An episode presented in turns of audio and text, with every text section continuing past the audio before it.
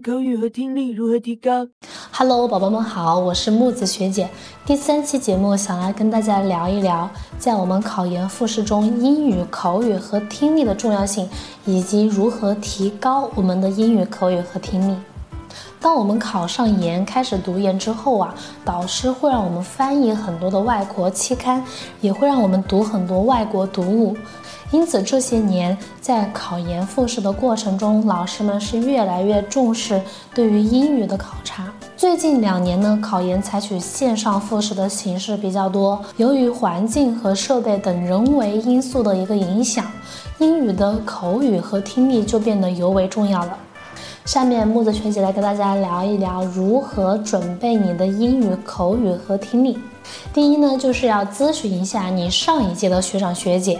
问一问你报考的学校，它对于英语的考察大概是在什么样的难度？考察形式是什么样的？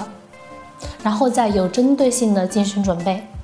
那么第二呢，就是常规的英语问答和自我介绍，这个是必须要准备的，而且要尽可能多的去准备。你所准备的话题和范围，它一定要广泛，比如说读研计划呀，然后家庭情况啊，未来理想啊等等都是可以的。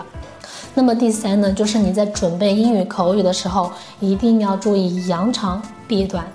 由于地区的差异和方言的差异呢，很多同学在发咬舌音或者是其他很难发的音的时候，容易出现错误。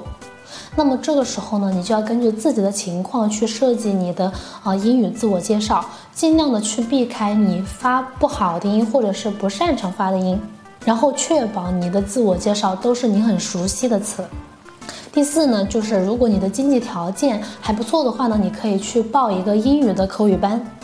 网上有很多这样的班啊，就比方说可能几百块钱就可以跟外教的老师啊去对话，或者有英语老师去陪练等等的。咱们星火呢，更是有复试协议班这种一对一的英语口语打卡这样的一个服务，欢迎大家关注一下我们星火的复试班型啊。